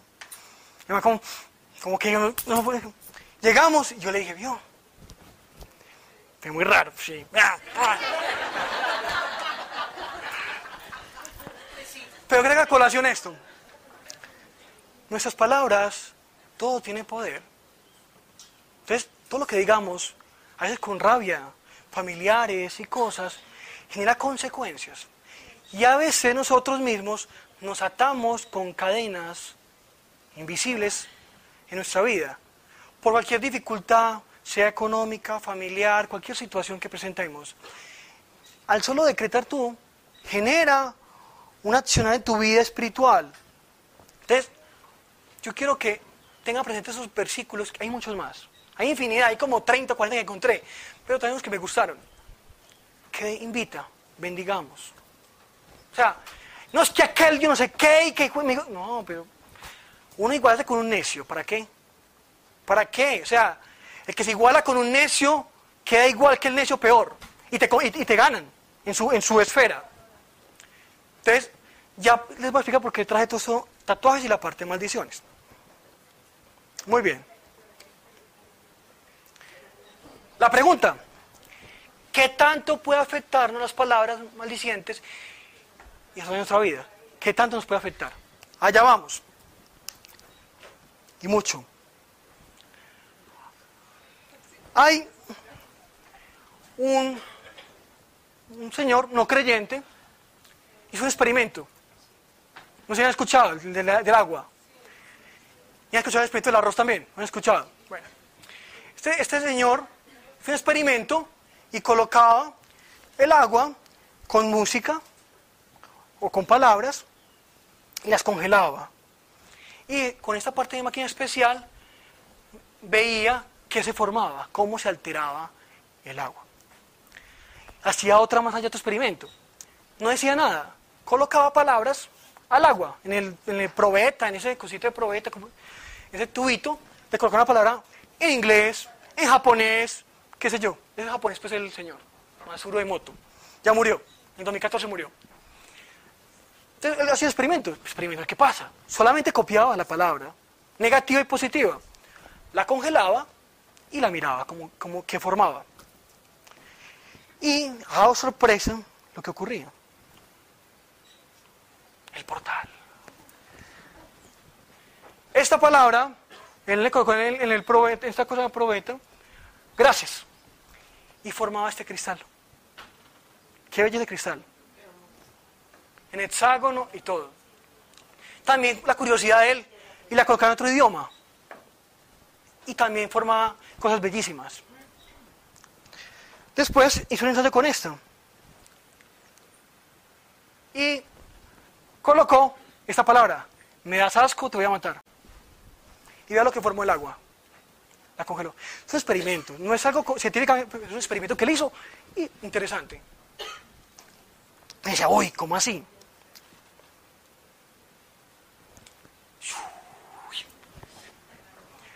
Y esta colocó la palabra amor y compasión. Hay muchos, hay un libro en internet, se consigue fácilmente en PDF, lo pueden mirar cuando quieran, lo buscan y aparece. Y en Job, Dios ya nos ha dicho esto, ya que estaba ahí. ¿Has entrado tú en los tesoros de la nieve o has visto los tesoros del granizo? En la nieve, la nieve, hay unos cristales hermosos. Se han encontrado más de 100 cristales diferentes. Es espectacular, o sea, eso, es una forma de cómo Dios clama, vea, que hay un artista. Y pese a ello decimos la evolución. Los salimos del simio. Yo no sé por Dios bendito quién. Entonces, ahora llegando a esto, retomando el tatuaje y retomando las palabras y sabiendo de antemano, comprobado, que somos 70% de agua, dicen algunos, otros 60%, depende pues de la adultez, o mujer o hombre, qué sé yo, pero somos en gran medida agua. ¿Cómo no va a afectar nuestra vida, nuestro comportamiento, situación y nuestra actitud? Con un tatuaje o con una palabra que nos impregnamos. Hay gente que se coloca ahí tan bacano este, este, esa palabra en, en chino, qué sé yo, mandarín, y no saben qué significa. Y es una, una, una cosa soez o alguna cosa estúpida, o mala ortografía, qué sé yo. Y somos ingenuos, cautos con eso.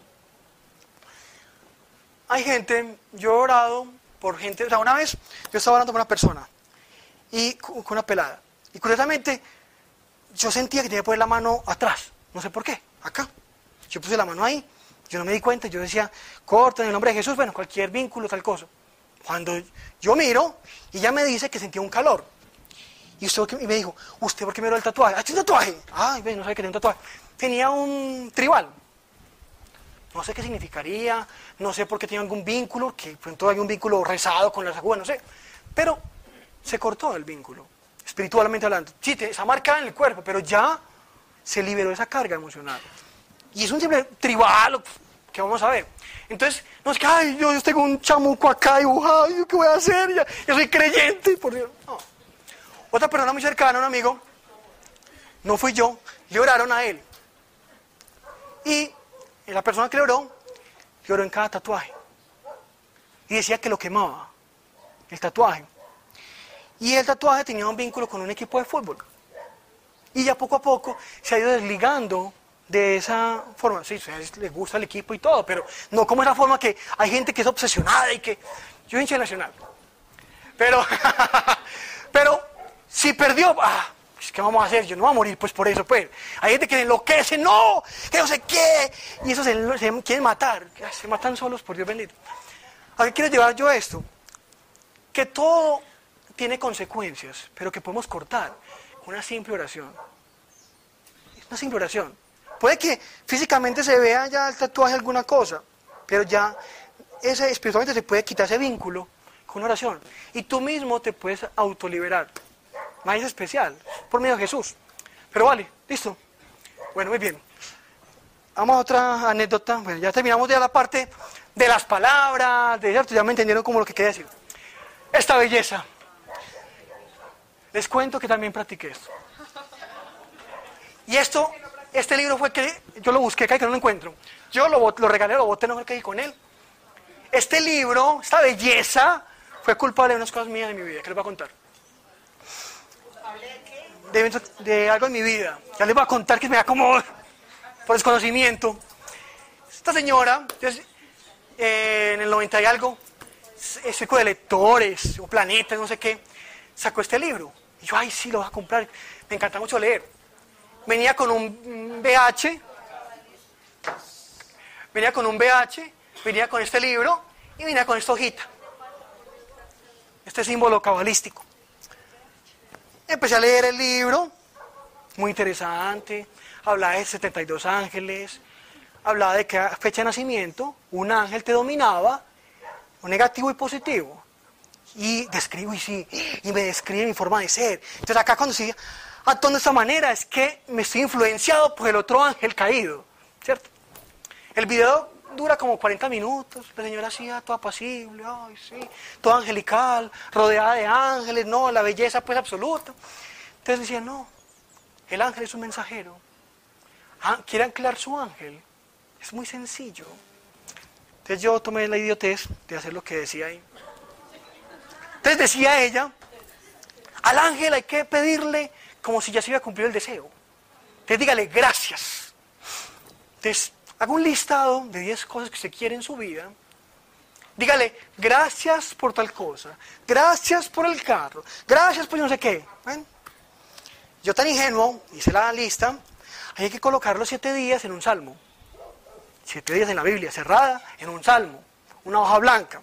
Después se sacaba la hoja, se quemaba el papel con una vela blanca. Y después, ay sí, gracias ángeles. Ah. Ay, Dios mío, por Dios, el desconocimiento como lo ata uno tan bobamente. Entre dos peticiones, estoy hablando que están en el colegio. A mí me gustaba apelar el colegio. Me llamaba la atención. Entonces yo le dije, Pablo me goza que sabe quién es, pero bueno, ahí queda. yo le dije, gracias por, por ser novia de fulanita de tal. Yo no comprendía lo del libre albedrío. Yo dije, no, pues todo le puede pedir a los mensajeros. Efectivamente no ocurrió nada con ella, no funcionó, no funcionó. No, ya está casada, ya tiene hijos y todo. Pues ya no, ya, no me gusta, gracias a Dios. Pero, lamentablemente, eso me perjudicó, sin yo saberlo. Pero antes de llegar más allá, también hice esta, que venía ahí. Entonces uno prendía en un plato pando, blanco tiene que ser, abajo de la, de la cabeza, no sé por qué carajo, pues decía, no lo puede prender encima de una cama, no, tiene que ser en el piso, listo. Si se prende a un lado, es que el ángel ancló. Si se prende a otro, es que no se ancló. Y entonces usted le pone por acá unas cosas. Bueno, yo hice ese ritual, pendejadas, abrí puertas como un berraco. Y se prendió a un lado y yo así anclé al ángel, sí, súper bien. Para hacer muy larga la historia, apenas hace poco comprendí, ya después de cuando llega Dios, qué había pasado en mi vida y qué, qué puerta había abierto yo y qué me había dado dificultad. Yo después de esta situación que yo hice, exactamente, exactamente, siete años, siete años, estuve blanqueado, negriado con las mujeres. Pero digo, pues que ni que juegue más feo. Y yo, no, pues, por Dios bendito. Nada fluía, nada salía. Siete años. Hasta dudaban de mí a veces. Pues, ¿le, ¿le gustará qué o qué?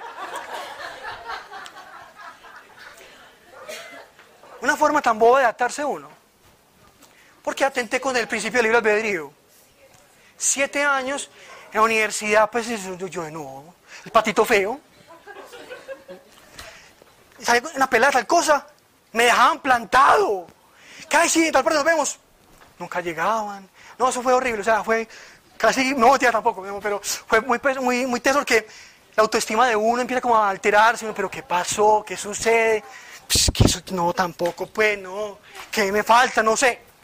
Siete años. Ya después, eso como ese ciclo de limpieza y todo, pero esta estupidez, no quiero ver mi vida, pero Vea que algo tan ingenuamente lo hice por un deseo normal que, que todo ha tenido tal persona y violé un principio espiritual y abrí puertas que desconocía y me anclaron en mi vida. Entonces ya saben, no funciona. ¿Listo? No sirve, no lo hagan, por favor. Muy bien. Que no rinda, que no rinda. Esta belleza, el yoga lo que está pues, en todas partes. En gimnasios, hasta que es que yoga cristiano. Por Dios bendito. Yoga cristiano.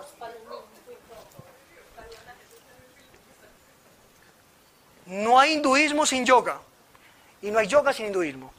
Es claro el punto, no hay más. Hay vínculo espiritual. Los mantras, las palabras, los símbolos, son invocaciones espirituales. Ahí no hay que darle cumba, no es que por este lado se puede practicar. No, no. El yoga abre puertas espirituales y abre vínculos con chamucos. ¿Qué busca el yoga en sí? Que tu yo se doblegue. Toda la parte de la ciencia oriental busca que el yo, no, cuente con el cosmos, con yo no sé qué, con el nirvana, sube al más allá, levanta tu fuerza, yo no sé qué carajadas. Eso busca que tú eres un Dios que de ti depende y de ti emana la vida, y que te, que te conectas con el más allá, con lo, ay, con el no sé qué. Eh, tristemente, un, amigo mío, no sé si contaba ahorita, eh, practica el yoga y el reiki, y él, me, él ve a Jesús como el maestro, él no ve a Jesús como el Hijo de Dios. y es creyente, que cree en Dios, pero Jesús no. Engañado. Y obviamente él tiene su casa llena de, de símbolos japoneses, carajas. Hay una mezcolanza de todo, de, de cabalística judía, de todo un poquito. Y no sabe qué sancocho tiene ahí. Tiene un sancocho de todo. Y tiene un mural con un, con un Buda ahí, una cosa ahí toda rara, por Dios bendito. Entonces él me dice, no es que tengo un guía espiritual. Y él me dice tal cosa. Tranquilo, yo sé que tú tienes algo espiritual, eh, que, tienes, necesitas tus guías. Yo te voy a compartir un libro para que te pueda... Interesante, tal cosa, y así. Yo así, sí, muchas gracias, sí. Entonces yo así, no. Montamos en bicicleta. Espérate. Hoy no llueve. A veces no llovía. Entonces a veces mis amigos le decían, hey, no, así para que no, que no llueva. Entonces, no, no, no, quita, que quita las nubes. Entonces, tristemente, vea que lo vemos como paisaje, lo vemos normal. Realmente esto abre muchas puertas espirituales. Y hay gente que llega a la posesión por medio del yoga. Hay invocaciones y todo. El Reiki. Imagínense, por Dios benito que es la parte que canaliza energía, y entonces yo aquí vea, ay, sí, entonces empieza yo a utilizar supuestamente energía cósmica, me conecto con otro ser y yo sano. Y puede que entre comillas quede una sanidad, supuestamente. Pero lo que pasa con el demonio es que traslada ese mal a otro. El demonio no sana. El demonio te vincula por un lado y te, y te, te llega a una parte. Y dicen que el Reiki lo practicaba Jesús. Dicen, ¿Por qué? Porque le imponía manos. Entonces quieren, quieren, pues no, eso es bueno. Si Jesús lo hacía, ¿por qué nosotros lo podemos hacer? Pero ojo, porque el contexto del Reiki es que utiliza poderes y la energía mía, yo no sé qué, y entonces canalizo energía por acá, yo no sé qué. Pero es que cuando imponemos manos, no somos nosotros, solamente es Espíritu Santo que toca a la persona. Y punto. Muchas veces cuando uno ora por gente que, que todavía es escéptica, temerosa de la parte espiritual, y uno ora, son como, pues como que no, no, pues sí, tranquilo, pues listo, no toco, pues no hay problema. Entonces, a mí me da risa, hay gente que, que cuando uno ora y a veces se desmaya, dice, ay no, hipnosis, lo empujó, ¿cierto? Entonces, yo pues normal, yo he acostumbrado a hacerme acá en la parte de atrás de la persona, porque por sí se le caen a uno y, y no hay nadie que, que le ataje a uno la persona. Entonces yo así. Y él como... Y así. Entonces, ¿a qué voy a esto? Recordemos, es un Reiki. Es el toque del Espíritu Santo. Me desperté. Yo me, quedé impactado del sueño. Y siempre, porque con esta amiga mía, ese tipo que no la veo, nada que ver. Te voy a escribir por Facebook. Ay, yo no sé qué, ¿qué más? Te puedo preguntar algo, ¿estás bien? No sé qué. Soñé contigo, tal cosa. Te puedo llamar. Así. Ella estaba como en Caucasia, en un pueblo. Cuando le dije el sueño y le dije el nombre. Así se llama mi ex. Entonces le escribí el sueño y empezó yo a decirle, explicarle, yo siento que tú eh, tienes un apego y entonces en la parte sexual con esa pareja o algo así le dije yo y empezó a llorar por teléfono. Yo, ¿qué pasó? Me dijo, no, es que esta, esta semana precisamente me sentía culpable, me sentía usada. Y yo le rogaba mucho a Dios que me liberara de eso. Me sentí usada por Él. Y yo, ay, Dios mío, entonces sí. es un ejemplo extremo, pero para que me entiendan que puede que ahora no tenga muy claro eso, pero poco a poco Dios va a ir mostrando y le va dando señales cuando es de Dios y no es de Dios. ¿Cierto? Es como tipsitos para que no vayan entendiendo. Bueno.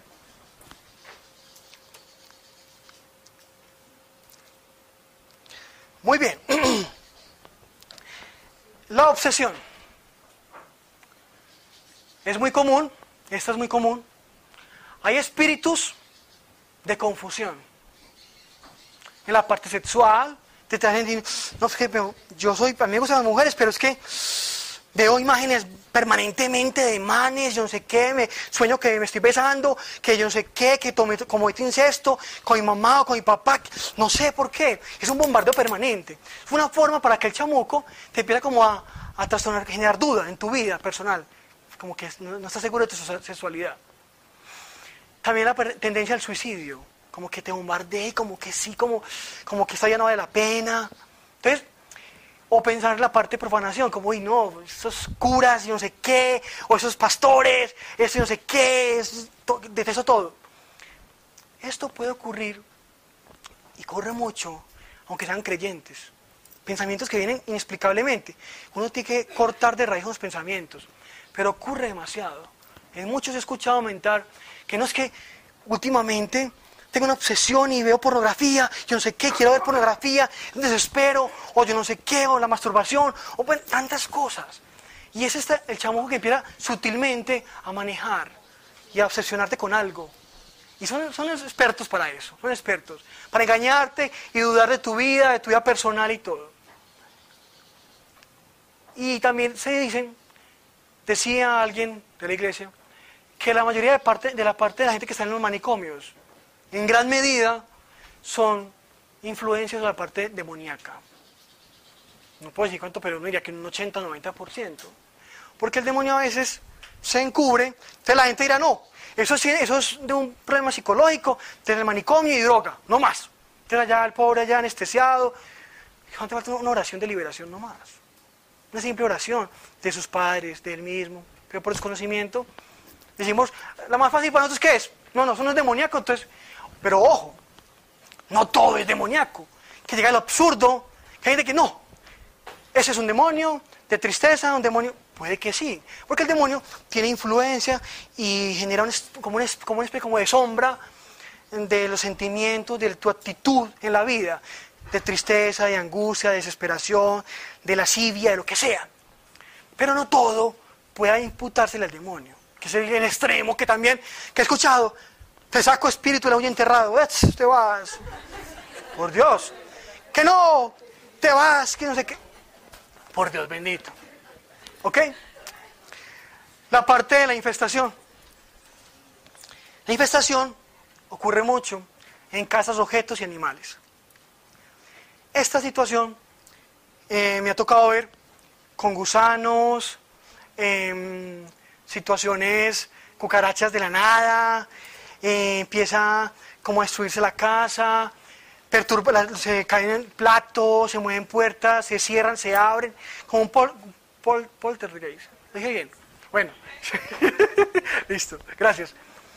Esa situación es una manifestación demoníaca, donde perturba toda la parte de una casa y un hogar. Hay fincas que hay en infestadas y vinculadas por entierros, por lo que sea, o por pactos con demonios, y que se puede liberar la situación. Esto ocurre mucho en las fincas, se ve mucho en fincas, en casas antiguas. ¿Vale? Es una contención espiritual. Muy bien. Ahora sí. Vea este pues. La posesión. Volvemos a retomar la imagen de ahora, al principio, ¿te acuerdan? de la piara de cerdos. ¿Ok? Se puede generar por vender alma al diablo, obviamente, pues que un pacto con él. Eh, la parte de título de sangre, que les voy a explicar qué es. Por comida, alimento, algo hechizado que te dan sin saberlo y puedes tener una posesión. Y cualquier práctica ocultista. Se puede dar dependiendo del vínculo, pero no se da en un creyente. Ahora bien, me ha tocado situaciones de posesión. ¿Cómo diferenciar una posesión de una vejación o obsesión? La parte clave o fundamental o diferencia es que tu voluntad queda manipulada. Cuando una persona, y uno ora por una persona, empieza a, eh, perder la conciencia de sí y, y, no tiene dominio propio de su cuerpo, y, a veces no recuerda qué ocurrió, hay un indicio grave de que puede una posesión. Un indicio porque hay que estar seguro, obviamente. Pero he visto situaciones donde se manifiesta y el chamuco, hay gente que empieza a aumentar una babasa, ¿cierto? Y es una forma que tiene algo pues, que, adquirió con alimentos, con lo que sea, y, no es capaz de vomitar, como que quiere vomitar para liberarse, pero algo se lo devuelve. Eso es muy curioso. O a veces salen como gases, como que eh, eructan seguido, como, pues que, como eructos seguidos, pues seguidos. seguidos. tanto aire, por Dios bendito, comprimido, que sale y sale. Otra forma de manifestarse del demonio. Eh, el demonio actúa como una estructura militar. Y siempre hay uno que domina a los otros. Y tiene una manipulación clara sobre ellos. Te me preguntarán algunos, entonces el demonio en qué parte se ubica el cuerpo? El demonio en sí es espíritu, ¿ok? Como espíritu es deseando utilizar nuestro cuerpo para manipular cosas. Pero puede, de alguna otra manera, por capricho, por lo que sea, vincularse en algún lugar. Sea en la parte del estómago, en un brazo, en la en la cabeza, cualquier parte. Pero yo no puedo decir así de cierta. El demonio se ubica en la nariz, o acá. En cualquier parte se puede, ubicar. Pero yo he visto, cuando he orado, hemos orado, cuando el demonio se ha manifestado una bola, de una vez yo vi, yo, ay, fue madre, una bola se infló así, pero redonda como una bola de ping-pong, de tenis, redonda, y eso se movía así, y yo, ay, fue madre, yo, bueno, y después se, ocultó. Pero entonces son indicios de que puede haber eh, ingerido algo o en la parte sexual y muchas cosas. Entonces, para que tengan claro que el demonio se puede disfrazar de una enfermedad, porque él no quiere que se den cuenta a veces de que, este, que está ahí, porque él disfruta utilizar este cuerpo para sus beneficios propios, para abrir una puerta, que es que el que está poseso es una puerta ambulante, es un imán, un imán permanente de, ese, de este mundo al otro mundo, y utiliza esa situación. ¿Ok? Entonces, es muy importante este Marcos 17. En mi nombre expulsarán demonios. En mi nombre. O sea, en Jesús. Tristemente, hay mucha gente que hace exorcismos o cosas, otras culturas, eh, con, con, ramas, con alcohol, yo no sé qué, y te vas. Y a veces uno ve que el demonio se burla y le da risa. Y es, pues, como que eso es que. Entonces, él puede que haga una, una supuesta simulación de que se fue, y después otra vez llega peor. Cuando uno por autoridad en el nombre de Jesús saca un demonio, él se va, ¿cierto? Hay veces que se demora más para ir, por muchas cosas, por, por la parte de estructura militar, pues como, como de poderío, que hay príncipes como huestes, potestades, que es la misma estructura militar angélica, pero en la parte caída. Entonces, así como tal, otros manipulan a otros y sufren, ya en la parte de la carne, sienten cuando eh, pueden sentir que, que los queman, como que latigazos, y a la vez la persona, ellos le infringen dolor. ¿Para qué lo hacen a propósito? Lo hacen, primero, compartir dolor. Y como para que ay, no, no me haga más. Como que ese miedo y como que se acostumbre, como que se resigne. Me ha tocado gente que ya está resignada. Que el gran error. No, es que me tocó. Como que me tocó. ¿Cómo así? No, es que usted es hija de Dios. Como que me tocó. Ah, ah pero así como nos engaña. Entonces, a veces uno evita, algo me ocurre muy curioso. En una empresa que yo visito, yo soy asesor de empresas, llego, a veces, no siempre, y reitero, no soy especial yo, ojo con eso. Pero llego a trabajar con la persona, la secretaria, me siento y empieza ella. Y empieza a sudar. Y empieza. Y además empieza a hacer así. Y yo, entonces, obviamente yo, yo, yo trato el, tema con ella. Ella tiene una cosa muy tesa, una posesión, que ha sido un proceso, que por no conocer las puertas reales, aún no ha cerrado esa puerta, pero ella está muy resignada.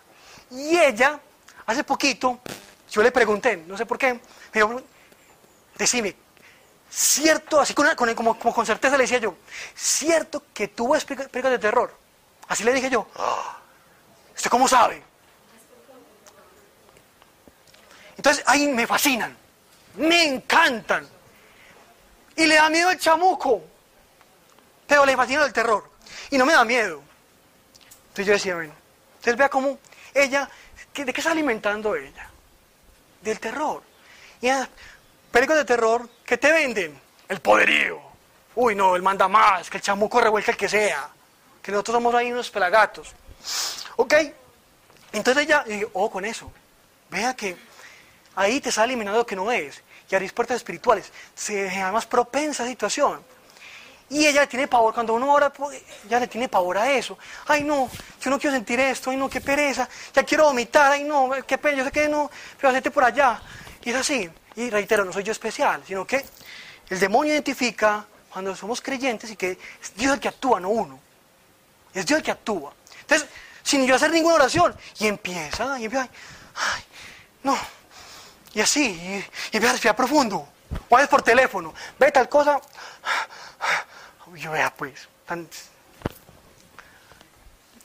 Eh, entonces lo que les quería decir, el demonio es astuto y por medio de ella, ¿cómo la, la tiene amarrada? Primero, la manipula, la hace sentir dolor, desesperación, entonces, ay no, no quiero saber nada de eso, entonces no, no, yo me aguanto y ve los chamucos, le presentan y ya le han dicho, vea, su salud en la piel, tal cosa, no somos nosotros y usted nos va a liberar. O sea, le engañan. Ella los ve literal, tiene esa, percepción. Y se mantiene perturbada, tenía luz, tenía luz prendida. Y estaba generando superstición con la Biblia y con la, con la camándula. Entonces decía, o sea, le ponía la fe, era que tenía que tener la Biblia acá.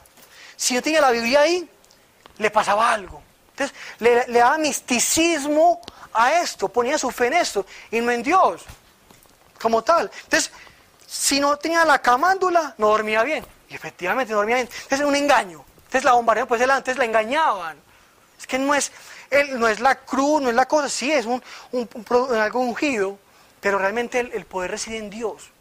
Es en Dios, en Jesús. ¿Vale?